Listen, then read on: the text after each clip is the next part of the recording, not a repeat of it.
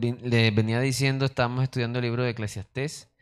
Hoy vamos a leer la porción de la palabra que está en el capítulo 2, del verso 17 al 26. Voy a leer, dice, aborrecí por tanto la vida, porque la obra que se hace debajo del sol me era fastidiosa, por cuanto todo es vanidad y aflicción de espíritu.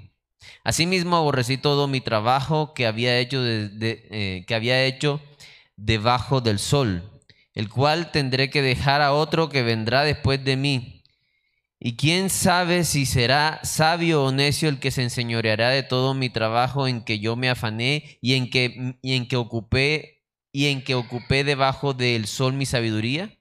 Esto también es vanidad. Volvió por tanto a, a desesperanzarse mi corazón acerca de todo el trabajo en que me afané y en que, y en que había ocupado debajo del sol mi sabiduría que el hombre trabaje con sabiduría y conciencia y con rectitud y que haya de dar su hacienda a hombre que nunca trabajó en ello. También esto es vanidad y mal grande. Porque, ¿qué tiene el hombre de todo su trabajo y de la fatiga de su corazón con que se afana debajo del sol?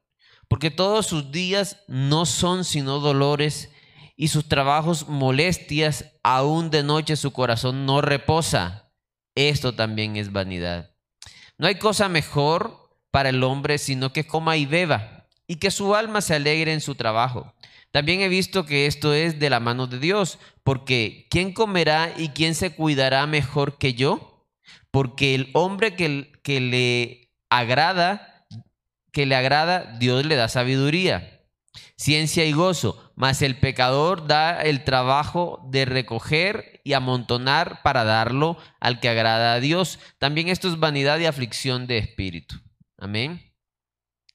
Entonces, eh, es interesante que el pasaje comienza diciendo, aborrecí por tanto. O sea, tenemos que mirar antes para saber qué fue lo que aborreció. O sea, por qué llegó a esa conclusión, ¿verdad? Ahorita vamos a verlo.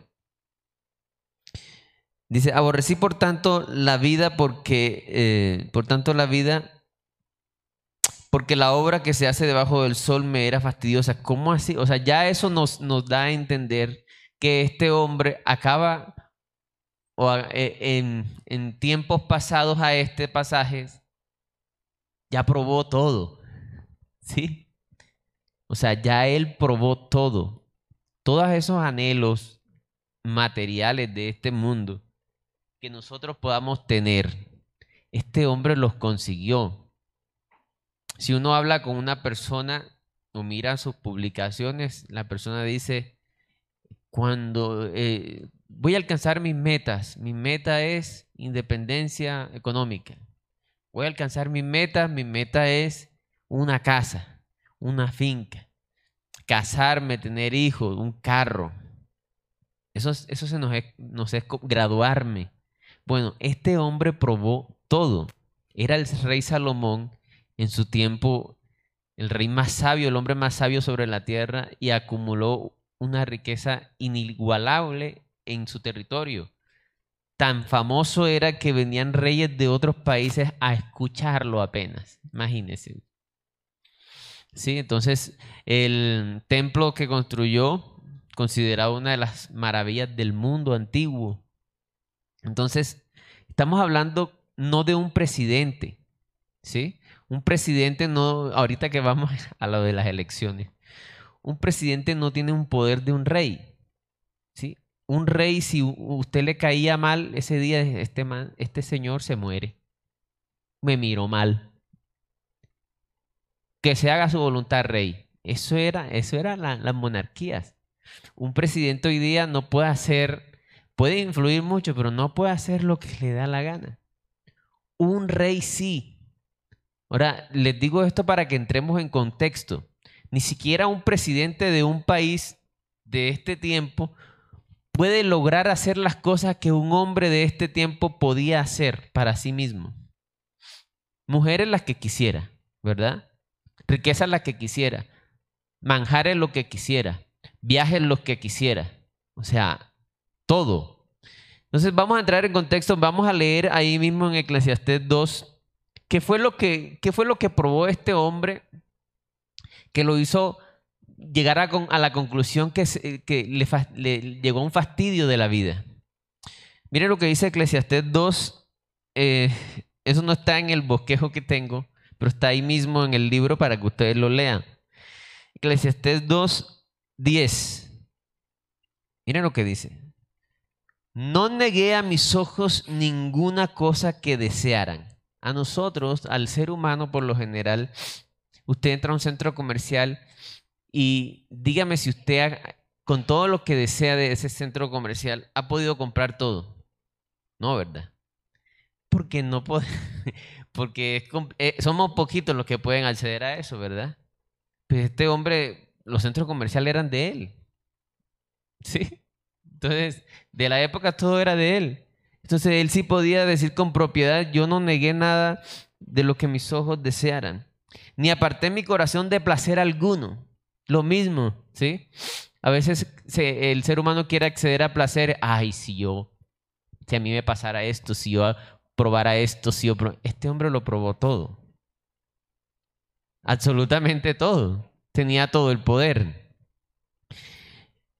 porque mi corazón gozó de todo mi trabajo. Y esta fue mi parte de toda mi faena. Miré yo luego todas las obras que habían hecho mis manos y el trabajo que tomé para hacerlas. Y he aquí, todo era vanidad y aflicción de espíritu. O sea, todo lo que es deseo, eh, eh, ¿cómo es? Todo lo que es placentero a la vista, al paladar, al cuerpo, este hombre aquí lo experimentó todo. Eh, Salomón, ¿ya probaste esto? Ya lo probé. Ya, ya lo probé. ¿Sí? Entremos en contexto en esto. Ahora, luego de él probarlo todo, dijo, bueno, voy a ahora, esto por aquí no fue. Ahora voy a, mirar la sabiduría.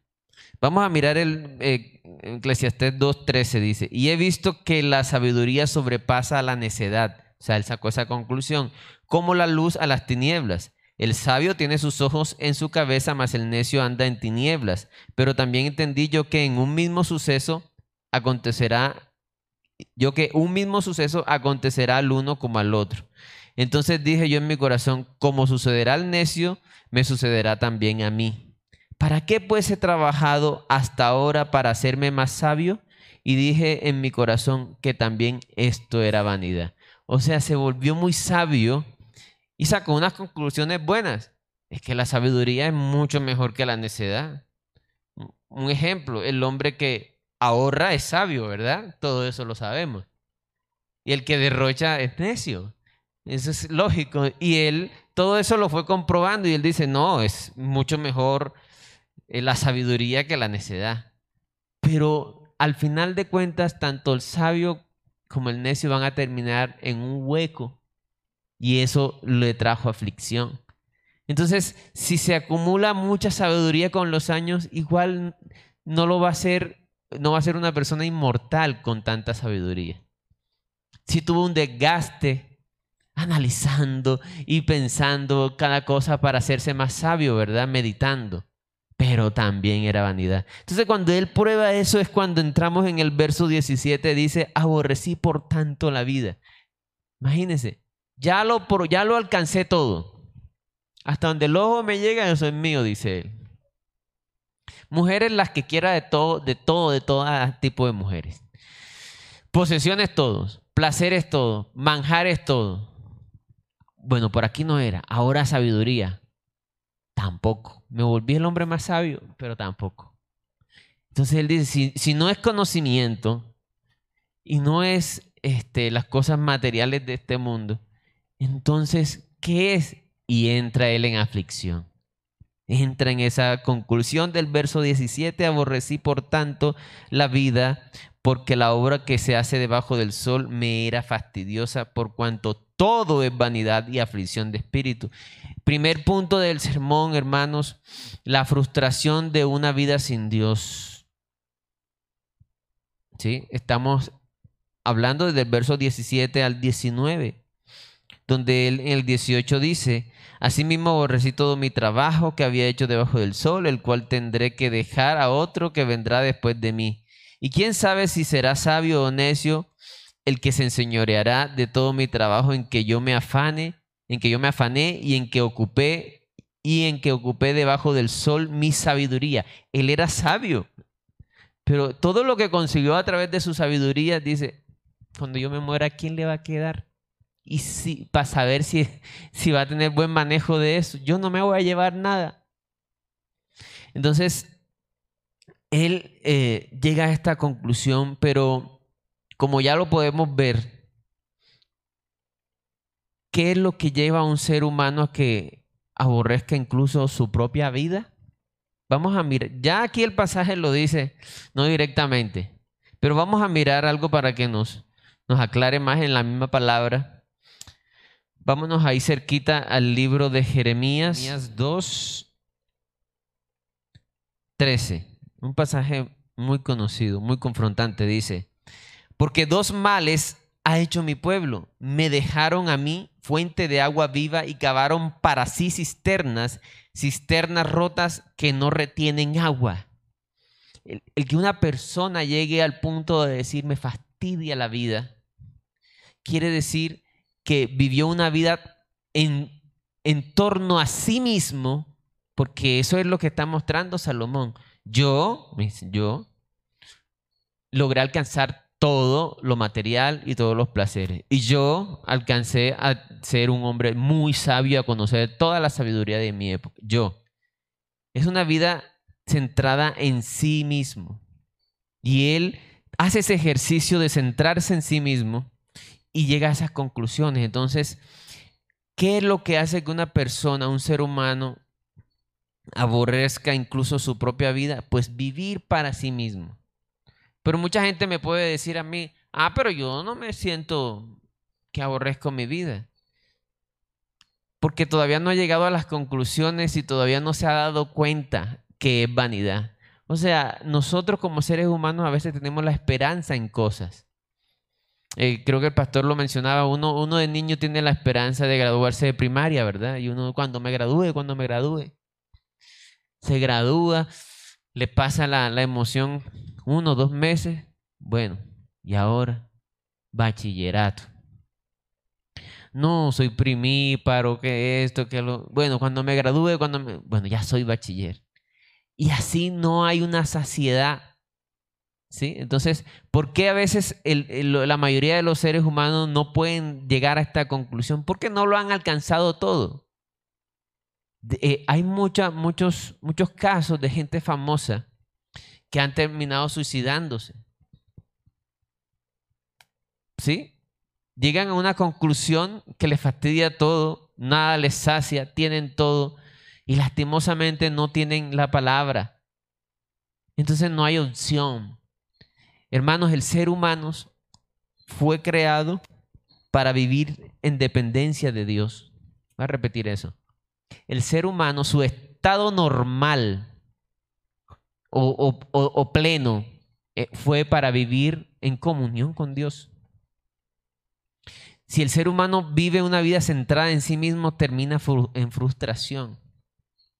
¿Sí? Entonces siempre es una esperanza hueca tras esperanza hueca tras esperanza hueca.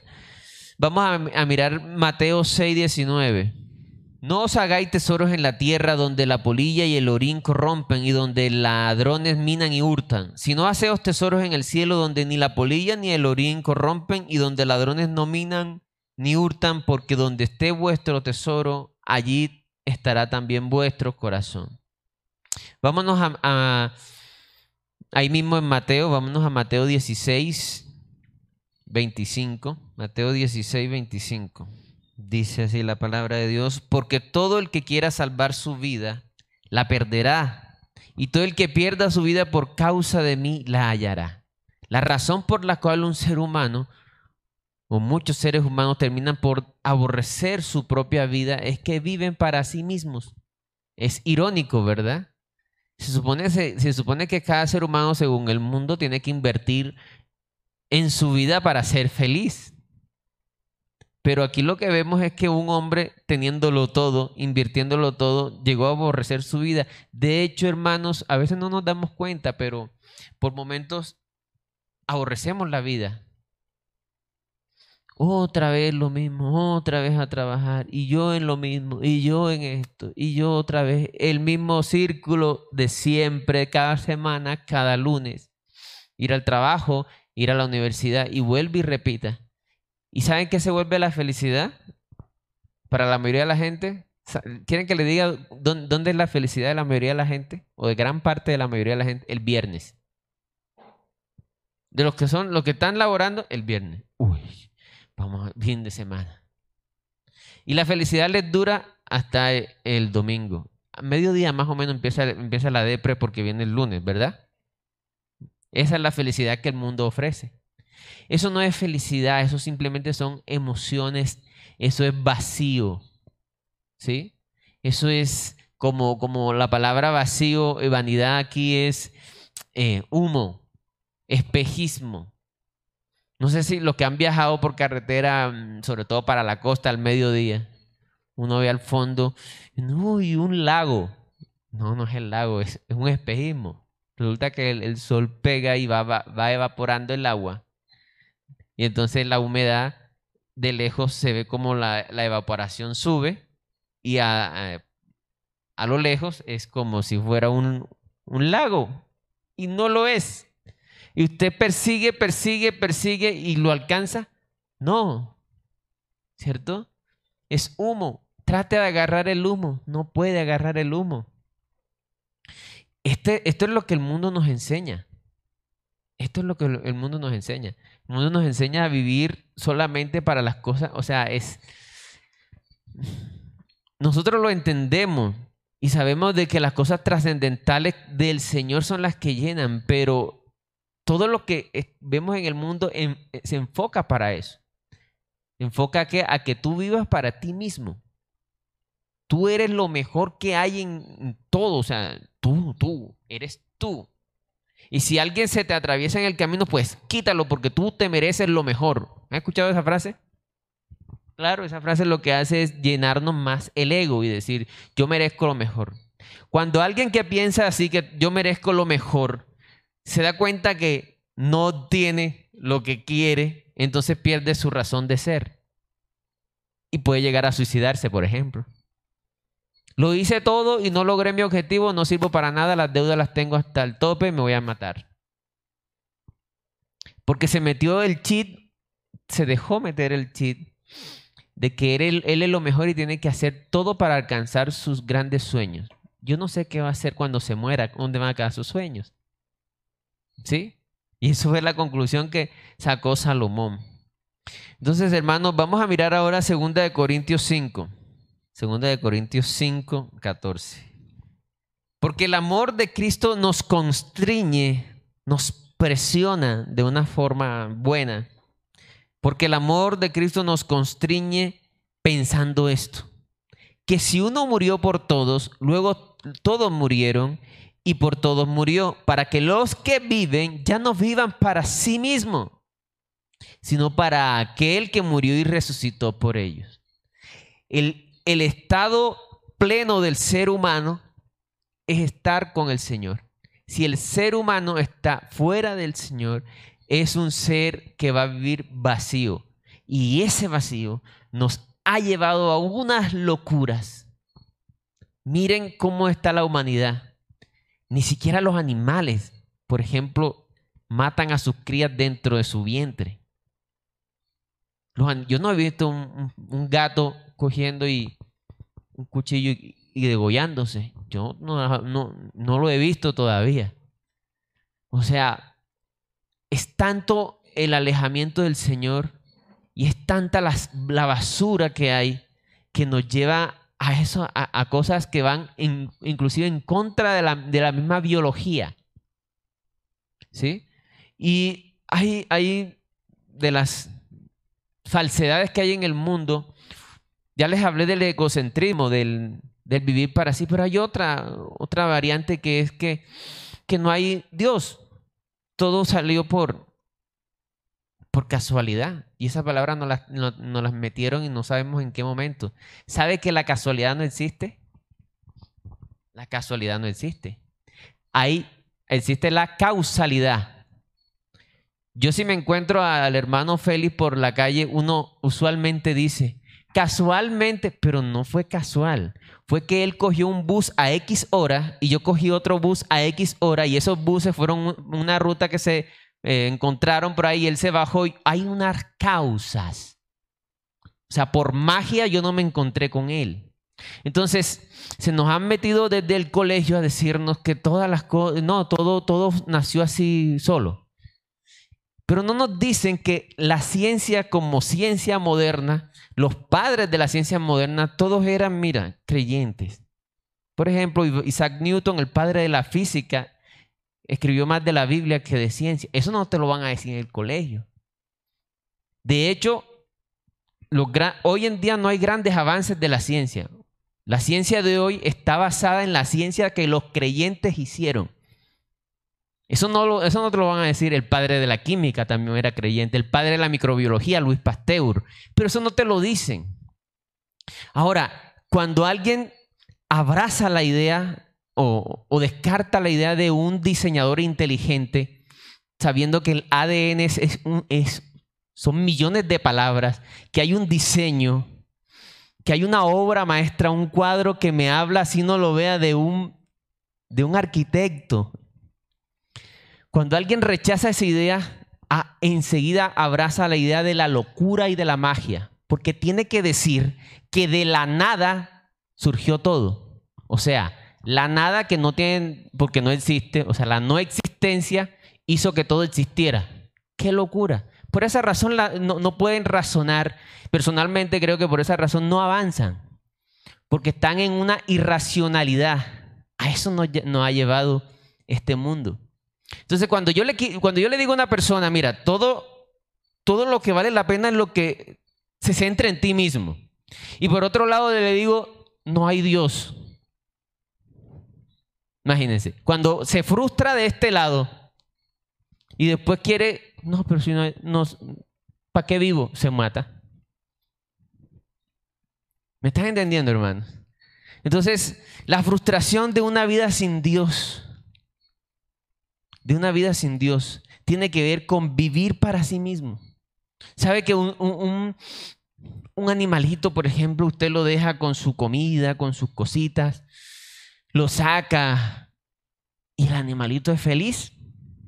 Ahora, yo voy a hacer eso con ustedes y ustedes no son felices solamente con la comida y con la bebida y, la dormida. ¿Por qué? Porque nosotros somos unos seres hechos de la misma materia, de los mismos moléculas que están hechos todo lo que es vida, pero nosotros también tenemos eh, espíritu hecho por Dios. Nosotros tenemos una, como una dualidad entre la materia, somos un puente entre la materia y, la parte espiritual. Ese es el ser humano, por eso el ser humano, a diferencia de los animales, necesita de Dios. Entonces, cuando un ser humano se aparta de Dios y empieza a vivir como un animal para sí mismo, se frustra. Y es la razón por tanta locura que hay. Ahora, hermanos, lo, lo, delicado de eso es que este mundo está hecho para seducirnos a vivir de esa forma. Y es donde nosotros tenemos que estar muy alerta. Como segundo punto, la desesperanza del egocentrismo. Ahí mismo Salomón lo dice.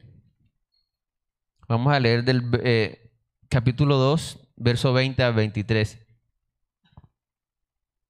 Volvió por tanto a desesperar, volvió por tanto a desesperanzarse mi corazón acerca de todo el trabajo en que me afané y en que había ocupado debajo del sol mi sabiduría. Que el hombre trabaje con sabiduría y conciencia y con rectitud y que haya de dar su herencia a todo eh, a hombre que nunca trabajó en ello, también es esto vanidad y mal grande. Porque, ¿qué tiene el hombre de todo su trabajo y de la fatiga de su corazón con que se afana debajo del sol? Porque todos sus días no son sino dolores y sus trabajos molestias. aún de noche su corazón no reposa, esto también es vanidad. Es, es interesante cómo, cómo, las personas de escasos recursos miran a la gente que tiene dinero y dicen, uy, cuando yo sea como Sutanito. Y Sutanito no puede ni dormir por las noches.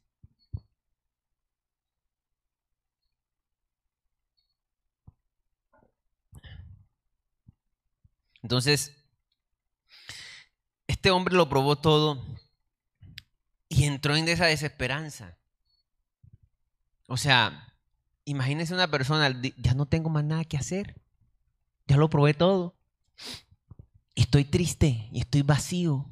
¿Qué hago? A ese punto llegó Salomón. Vamos a mirar Lucas 12, 16. Aclarar un poquito más ese punto. Lucas 12, 16. Dice así la palabra. También les refirió una parábola diciendo, la heredad de un hombre rico había producido mucho. Y él pensaba dentro de sí diciendo, ¿qué haré? Porque no tengo dónde guardar mis frutos. Y dijo, esto haré, derribaré mis graneros y los edificaré mayores, y allí guardaré todos mis frutos y mis bienes.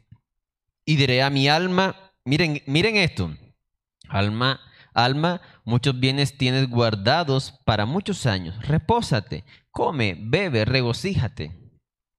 Pero, pero Dios les dijo, necio, esta noche vienen a pedirte tu alma y lo que has provisto de quién será. Así es el que hace para sí tesoro y no es rico para con Dios. Ese patrón lo vemos cuando yo tenga unos ahorros, que la pensión, que la no sé qué, entonces voy a estar tranquilo. Y voy a decir, alma mía, regocíjate, come y bebe porque tienes de sobra. Mire todo lo que hice. O sea, vanidad, ¿no? Eh, arrogancia. Sin saber que mañana se puede morir. Y en medio de un infarto, ¿qué va a hacer con todo eso, por ejemplo? ¿Qué va a hacer? Entonces el Señor está diciendo eso, necio, no sabes a qué hora, miren, nosotros no sabemos a qué hora nos vamos a morir. Yo no sé quiénes perdieron familiares desde la cuarentena para acá, pero yo he perdido cuatro tíos, tres tíos he perdido. He perdido amistades y uno no pensaba que, que iban a morirse. Ni idea, ¿verdad? Ahora, ¿quién, ¿quién nos asegura a nosotros que mañana vamos a estar acá nosotros? Entonces, eso, eso no, no, no debe de llenar de miedo, sino más bien de ánimos para buscar a Dios, para regocijarnos en Dios, para darle gracias al Señor por cada segundo, para vivir para Dios, para tener una vida con propósito eterno, trascendental. A veces estamos pensando, miren esto, voy a ahorrar para comprarme, y lo hablo de forma personal, un carro. Porque me está pasando. Pero, ¿a mí quién me dice que yo voy a llegar a ese punto de ahorrar para el carro? Entonces, ¿yo por qué pongo mi corazón en eso? Ahora, no estoy diciendo que está mal. No, no está mal. Está bien, estoy planificando cosas, ¿verdad? Pero yo no puedo poner mi corazón en eso. O sea, yo no puedo levantarme, uy, ya tengo tanto. Uy, y, ese día soy feliz porque ya tengo tanto. Yo no puedo ser feliz por eso. Yo tengo que ser feliz por la comunión que tenga con el Señor. Amén. Yo no tengo, yo no tengo por qué eh, llenarme de felicidad porque ya tengo lo de la casa. No, está bien. Dele gracias a Dios, está bien. Pero eh, tu, felicidad, tu, tu gozo no puede estar en eso porque tú mañana te puedes morir y no alcanzaste nada. Entonces, ¿qué vamos a hacer? Sí hay que dar ejemplo, sí hay que trabajar, la palabra enseña, sí tenemos que ser ejemplo en ahorrar, tenemos que ser sabios, lo acabamos de leer, Salomón lo dijo. Hay que ser sabio, un hombre sabio planifica, ahorra, consigue cosas. Pero no podemos poner el corazón en eso. No hagáis tesoros en el cielo, perdón, en la tierra, dice el Señor Jesús. Entonces tenemos que diferenciar esas dos cosas. Vamos a Mateo 6, 25. también algo, una parábola parecida. Dice, por tanto os digo, no os afanéis por vuestra vida, qué habéis de comer o qué habéis de beber, ni por vuestro cuerpo, qué habéis de vestir. ¿No es la vida más que el alimento y el cuerpo más que el vestido? Mirad las aves del cielo que no siembran, ni ciegan, ni recogen en graneros, y vuestro Padre Celestial las alimenta. ¿No valéis vosotros mucho más que ellas? ¿Y quién de vosotros podrá, por mucho que se afane, añadir a su estatura un codo? Y por el vestido, ¿por qué os afanáis? Considerad los lirios del campo que crecen, no trabajan ni hilan, pero os digo que ni aun Salomón con toda su gloria se vistió así como uno de estos lirios. Y si la hierba del campo que hoy es y mañana se echa en el horno, Dios la viste así, ¿no hará mucho más a vosotros hombres de poca fe? No os afanéis pues diciendo qué comeremos o qué, beberemos o qué vestiremos, porque los gentiles buscan todas estas cosas, pero vuestro Padre Celestial sabe que tenéis necesidad de todas estas cosas. Mas buscad primeramente el reino de Dios y su justicia y todas estas cosas os serán añadidas. Creo que ese pasaje aclara lo que estamos hablando. No se trata de que no, ay, entonces yo voy a ser un ermitaño que me voy a tener una sola muda de ropa y ya. No, no, no. Se trata es no poner el corazón en eso, no os afanéis. Dice, busca primeramente el reino de Dios y su justicia. Y todo lo demás vendrá por añadidura. ¿Por qué? Porque si no lo hacemos, vamos a, terminar aborreciendo nuestra vida. Y vamos a vivir eh, en una amargura de corazón. ¿Sabe que a veces vivimos así y no nos damos cuenta?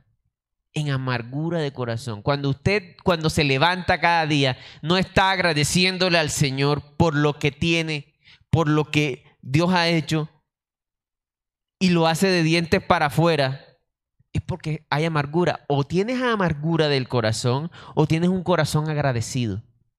No más. No hay punto medio. Entonces examinémonos. Nos levantamos todos los días contentos y diciendo, gracias Señor pero de verdad, creyéndolo, ¿verdad? Gracias Señor por todas las cosas que me has dado. Gracias porque me diste la vida. Gracias por una familia que tengo. Gracias porque puedo ir a trabajar. Gracias Señor porque ayer pude comer. Gracias Señor porque pude conciliar el sueño. Mucha gente no lo, no lo puede hacer. Nos levantamos así todos los días en agradecimiento o nos levantamos diciendo, uy, tengo que hacer esto, que no sé qué. Ay, ¿por qué no me salió esto? No me salió lo otro. Y no, y no voy a lograr esto y no voy a lograr lo otro. Entonces en amargura, en frustración. Entonces, si estamos amaneciendo así, quiere decir que estamos aborreciendo la vida de nosotros. No estamos dando gracias por la vida de nosotros. No hemos entendido todavía qué es vivir dependiendo y para el Señor. Amén. Dice, leímos un pasaje donde decía, el que quiera ganar su vida, eso es lo que quiere decir el pasaje. Y el que pierda su vida por causa de mí, la hallará. La plenitud del ser humano, voy a decirlo de otra forma, un ser humano en su estado normal es un ser humano que le entrega su vida al Señor. Porque a veces ponemos plenitud y santidad como una cosa por allá. No. Cuando hablan de integridad, cuando hablan de plenitud, hablan algo pleno, íntegro. Es como si yo tuviera esta hoja. Por ejemplo, esta hoja. Esta hoja está íntegra. Porque está completa. Y si yo la rompo, ya no es íntegra. A eso se refiere integridad, algo normal, completo. El ser humano completo es el ser humano que está viviendo para el, Señor. Porque así fuimos creados. Amén. Entonces, la desesperanza del egocentrismo. Hermanos, tenemos que analizarnos. Yo me, yo, o sea, a mí me ha confrontado mucho todo el libro de Eclesiastés. Porque me he dado cuenta que el sistema de nosotros, del mundo actual, nos, nos lleva a los medios de comunicación todo a vivir para nosotros mismos. Para nosotros mismos. ¿Sabe? Y cuando estamos sin trabajo, ay, cuando tenga el trabajo, cuando tenga un trabajo, Dios mío, aquí con este rebusque tenaz. Cuando tenemos el trabajo, uy, qué trabajo tan, tan explotador. Y ese sueldo tan bajito. ¿Les ha pasado? No me conteste. Ese sueldo tan bajito que yo tengo, no. Ahora sí, no, no, no. ¿Y, y por qué no nos, nos, ponemos a pensar que antes de tener el trabajo estábamos era con amar? O sea, estamos amargados, aborreciendo todo el tiempo, todo el tiempo. No, hermano. Tenemos que salirnos de ese tren, ponernos en el tren que el Señor nos, nos diseñó. No afanarnos por las cosas de este mundo, o sino buscar primeramente, o sea, la hora más importante de nosotros, o sea, la hora más trascendental de nuestro día tiene que ser la hora con Dios, si es una hora, pues, o los minutos que uno esté con el Señor. Si usted estuvo con el Señor, y cuando yo hablo que usted estuvo con el Señor, no es que usted esté sentado repitiendo como loro algo para cumplir y está pensando en el trabajo. Porque es que como, es como si yo me sentara con, con Eduardo a hablar y Eduardo me está hablando y yo no le estoy parando ni cinco de bolas a Eduardo. Y yo le digo, ajá, sí, eh, y estoy pensando en otras cosas. Cuando Eduardo se dé cuenta que yo no estoy ahí, se, chao hermano, chao. ¿Sí o no? Eso es. Entonces, cuando estemos con el Señor, no nos podemos sentar, ay, si yo soy cristiano, tengo que hacer el devocional. Ah, ¿Cuál es el devocional de hoy? A ver. Ah, hoy nos toca esto. Vamos a leer y estoy rápido, rápido, rápido, porque tengo que hacer esto, tengo que hacer lo otro. Eso no es estar con el Señor. Sí, si usted está con una persona, es que ni con una persona, ¿no? Si usted está charlando con un amigo, una amiga, con un familiar, y está ahí sentado y está con el celular y está pensando en otra cosa, eso ofende al otro. Ahí no hay comunión. Entonces, si usted está haciendo, si estamos haciendo devocional así, no estamos haciendo devocional. No estamos orando.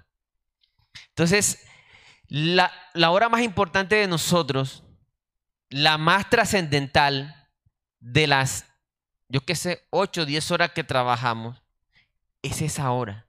O sea, si usted hizo esa hora, ese día ya valió la pena. ¿Me están entendiendo?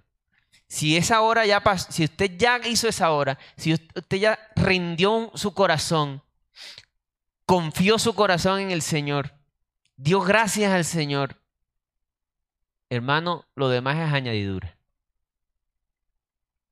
Ya usted hizo lo trascendental del día. Por último, hermanos, como último punto, el contentamiento. Entonces, mm, en el pasaje nos muestra como primer punto la frustración de una vida sin Dios. Segundo punto, la desesperanza del egocentrismo, porque ya este hombre eh, no solo se fastidió y se frustró, sino que ahora se desesperó. Es como una depresión, más o menos así. Ahora como tercer punto vemos el contentamiento. Pero aquí hay dos contentamientos y vamos a mirarlo.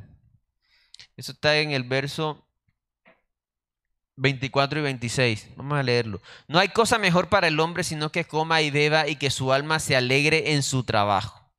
También he visto que esto es de la mano de Dios. En otras palabras, hermanos, nosotros, o sea, lo más, lo que de este mundo es más valioso es que tú puedas em, comer y beber y, vivir, pues, de lo que, de lo que te da tu trabajo.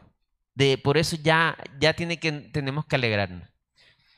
Porque ¿quién comerá y quién se cuidará mejor que yo? Porque al hombre que le agrada, Dios le da sabiduría, ciencia y gozo, mas al pecador da el trabajo de recoger y amontonar para darlo todo al que agrada a Dios. También esto es vanidad y aflicción de espíritu. Hermanos, este mundo, si nosotros lo, lo analizamos, cuando, no sé los que han experimentado eso, pero cuando hemos experimentado hambre y escasez, uno valora las cosas sencillas, ¿verdad? Cuando uno tiene sed y no hay agua a su alrededor, y usted le ponen ese vaso de agua así grande. Yo lo he hecho, gracias Dios mío. Se toma uno su vaso de agua. Porque como lo tenemos a diario, no lo, no lo valoramos, ¿verdad? Entonces, a, esto se refiere también el pasaje. O sea, qué bendición. Pero eso es cortico. ¿Sí ve? Es solo comida y bebida.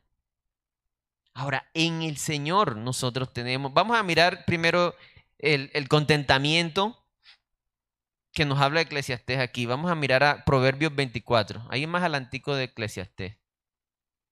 Perdón, antes de Eclesiastés. Proverbios 24, 10. Dice así la palabra de Dios. Si fuera flojo en el día del trabajo, tu fuerza será reducida. Pues lógico, ¿verdad? Dice Proverbios ahora, Proverbios 22, 29. Dice así la palabra de Dios. ¿Has visto hombre solícito en su trabajo? Delante de los reyes estará, no estará delante de los de baja condición. O sea, esto es una regla para todos. Hayas creído en el Señor o no, esto pasa. Si un, un hombre diligente le pasan cosas porque trabaja. Hay gente trabajadora que no cree en el Señor y, tiene fruto porque trabaja honestamente. Está bien. Pero dice, eh, dice Salomón, esto también es vanidad. O sea, esto no llena. Lo que les decía hace un ratico, si usted se le pone la comida y la bebida del día a día, usted sí, bueno, sí, el juguito, el desayunito, el juguito, el desayunito, el almuerzo, qué bueno, qué bueno, pero no es suficiente. Porque, repito la frase, el ser humano en su estado normal, el estado, el estado normal del ser humano es estar con el Señor. No va a ser pleno. También va, aunque, aunque, aunque hay que ser agradecidos con esto, esto no nos va a llenar. Porque nosotros fuimos hechos para estar con el Señor. Pero el pecado nos separó del Señor eternamente. Y para eso vino el Señor Jesucristo. Amén. Ahora vamos a mirar Hebreos 13. Hebreos 13, 5. Sean vuestras costumbres sin avaricia, contentos con lo que tenéis ahora, porque Él dijo, no te desampararé ni te dejaré. Este es otro contentamiento. O sea, este contentamiento está basado en la esperanza de una vida en el Señor. El otro solamente es lo que pudiste obtener aquí mismo ya. Bueno, gracias por porque tengo un platico de comida. Pero este contentamiento es, te lleva al gozo. Es impresionante cómo Pablo en muchas de sus cartas habla del gozo, de la plenitud y el hombre está preso en, una, en un hueco con un, ¿cómo se llama eso? Con unos grilletes y el hombre gozoso. ¿A quién se le, se le pasa por la cabeza eso, ¿verdad? Eso no, no estamos acostumbrados a ver eso. Esteban cuando fue martirizado, dice, vio la gloria del Señor y, y lo que vio fue tan poderoso, o sea, fue tan impresionante lo que Esteban experimentó, que a los que le estaban tirando piedra y matándolo, dijo, Señor, no les tomes en cuenta sus pecados. ¿Cómo sería? Hay un, hay un contentamiento, hermano, hay un gozo que nos supera. Dice la palabra de Dios que los que creen en su nombre, que a los que crean en su nombre, el Señor hará brotar ríos de agua viva. O sea, hay un gozo que, va, que puede sobrepasarnos a nosotros mismos y nos lleva a despreciar, entre comillas, nuestra vida o nuestros propios intereses para que se oiga, oiga mejor y apreciar lo que el Señor nos da, porque nos está dando algo mejor que la vida. El Señor da algo mejor que esta vida. Amén. Por esa razón fue que los apóstoles y los grandes siervos del Señor entregaron su vida así, sin agüero, como dice uno por acá. Rindieron su vida, murieron por el Señor, no les importó, porque había ya había algo mucho más grande que ellos mismos llenándoles. Amén. Vamos a mirar primera de Timoteo 6 del 6 al 9. Más al antico de Hebreos. Primera de Timoteo 6 del 6 al 9. Pero gran ganancia es la piedad acompañada de contentamiento porque nada hemos traído a este mundo y sin duda nada podremos sacar. Así que teniendo sustento y abrigo, estemos contentos con esto.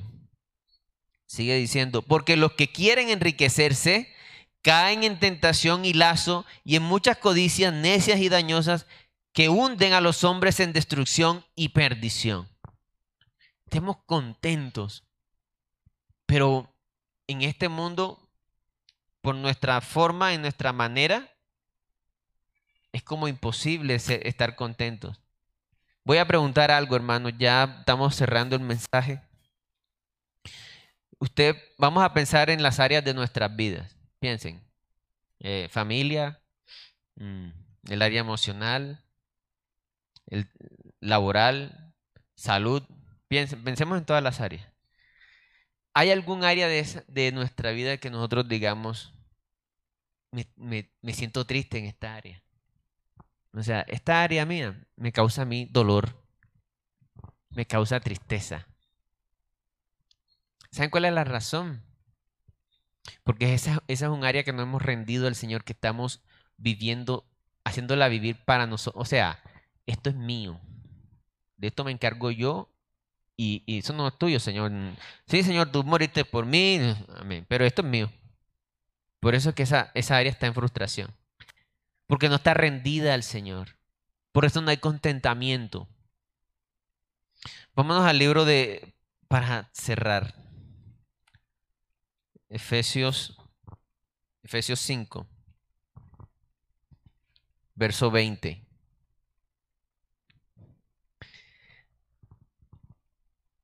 dando siempre gracias por todo al Dios y Padre en el nombre de nuestro Señor Jesucristo.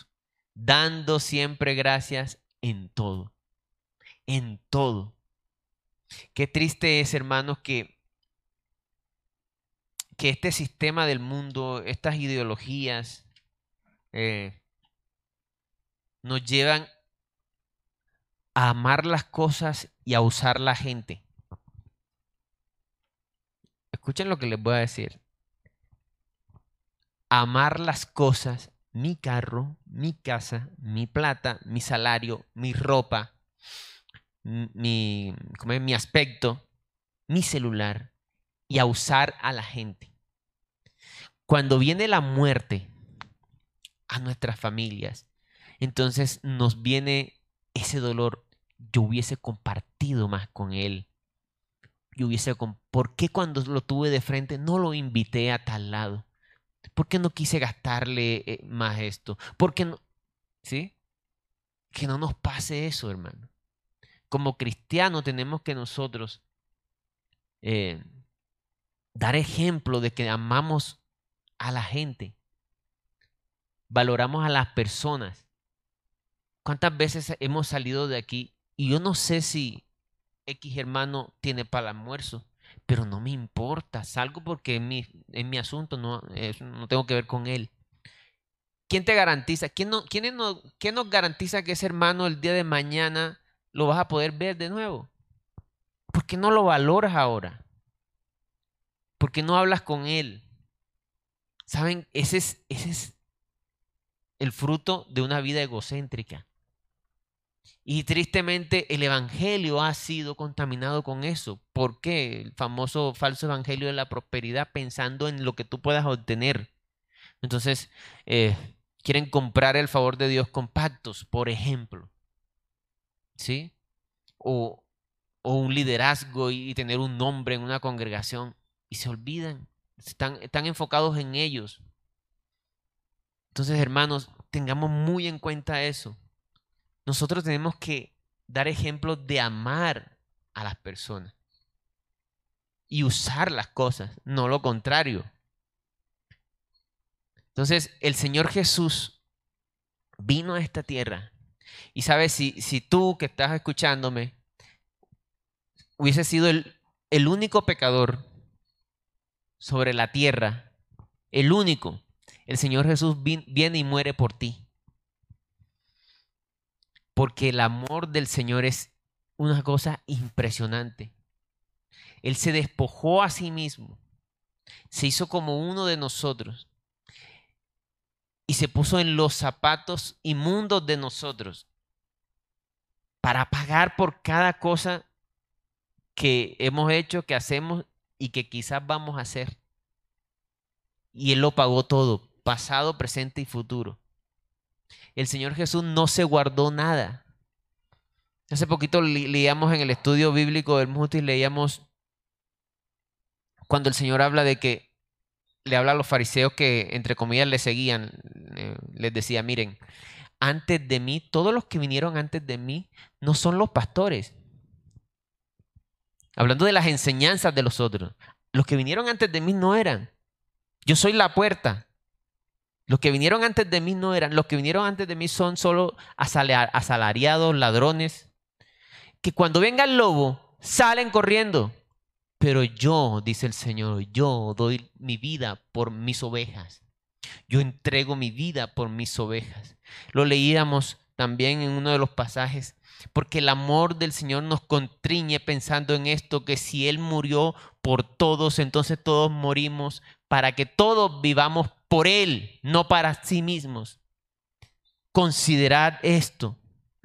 Miren, nadie, nadie te va a amar tanto como te ama Jesús. Nadie, sabiendo todos los pecados que tú haces,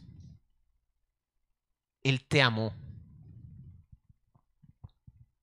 Sabiendo todo, no teniendo necesidad de hacerlo, porque Él estaba en la gloria con el Padre. Se despojó esa es la aventura de amor más grande que hay. El Dios del universo se encarnó en un ser humano, solo pensando en una cosa. Los amo tanto que me despojo a sí mismo y me doy por ellos, solo pensando en ti, solo pensando en mí. Esta es mi copa, decía, le decía a los discípulos. Ninguno de ustedes puede tomar esta copa que es para mí. ¿Cuál era la copa? La copa era que Él iba a tomar nuestro lugar. Porque no somos capaces de salvarnos a nosotros mismos. Porque todos los días pecamos. Porque no ha pasado un solo día de nuestra vida en que la hoja esté en blanco. Por eso la Biblia llama a los creyentes redimidos significa que merecen un pago eterno en el infierno, pero otro pagó por ellos. Otro pagó por ellos. Y ese pago que, le, que merecen, que merecemos, entonces ya, ya se nos quita porque otro pagó. Es como si el Padre nos recibiera como si recibiera a Jesús. ¿Sabe que el término hijo de Dios, como de relación de padre a hijo, nació con Cristo, sabe que el título y el nombre más importante que un ser humano puede decirse tener es decir que es hijo de Dios. Parte de los argumentos por que mataron al Señor Jesús, crucificaron al Señor Jesús, era porque él decía que era hijo de Dios. ¿Y cómo va a ser posible? Decían los fariseos, este se hace igual a Dios, y que hijo de Dios, está loco y Él nos adopta como hijos. Y Dios no va a dejar a un solo hijo suyo en el infierno. Por eso vino Jesús y pagó. ¿Qué vamos a hacer con ese amor nosotros? ¿Vamos a seguir viviendo para nosotros mismos? Y me incluyo ahí, porque soy también culpable del sistema, de estar en este sistema egocéntrico. De trabajo, trabajo, casa, casa, trabajo. Ese. Y no, no quiero decir que no hay que, hay que trabajar, pero nos enfocamos tanto en el trabajo. Como si eso no fuera a demorar, demorar toda la vida. Como si eso no fuera, les tengo noticia, un día no vas a trabajar. Un día no vamos a trabajar. Así, no nos, e, así nos echen o así nos envejezcamos, lo que sea. Un día eso se va a acabar. Y no vamos a poder disfrutar nada. un día nos podemos quedar ciegos, demencia senil. ¿Y qué? ¿Qué quedó? Pero hermanos, hay una esperanza. Alguien nos amó tanto que lo dio todo por nosotros. Amén. Si tú vienes por primera vez, has escuchado este mensaje, analiza todo lo que hemos compartido. Y hoy rinde tu vida, no importa que tú digas, pero si ya yo conozco el Evangelio, ¿por qué me siento tan vacío? Tal vez lo conoces intelectualmente, pero no has creído en tu corazón. Amén. Vamos a orar. Señor, yo te doy gracias por esta tu palabra. Yo te pido, Señor, que nos ayude, Señor, a considerar ese amor tuyo, Señor.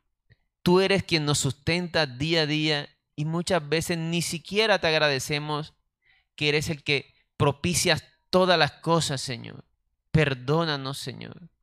En esta hora, Señor, te pedimos que, que tu Espíritu Santo toque los corazones, convenza de pecado, traiga consuelo, traiga fe y que podamos rendir nuestros corazones a ti sabiendo lo que tú eres trascendental, que tú eres eterno, que solo en ti podemos tener la normalidad de un ser humano, la plenitud de un ser humano. Señor, ayúdanos, Señor, a, rendir nuestras vidas a ti, a creer, Señor, a rendir el corazón, a vivir para ti, Señor. Gracias por esa, ese sacrificio, Señor. Gracias por ese regalo inmerecido para los que creen en tu nombre de la salvación. En el nombre de Jesús. Amén.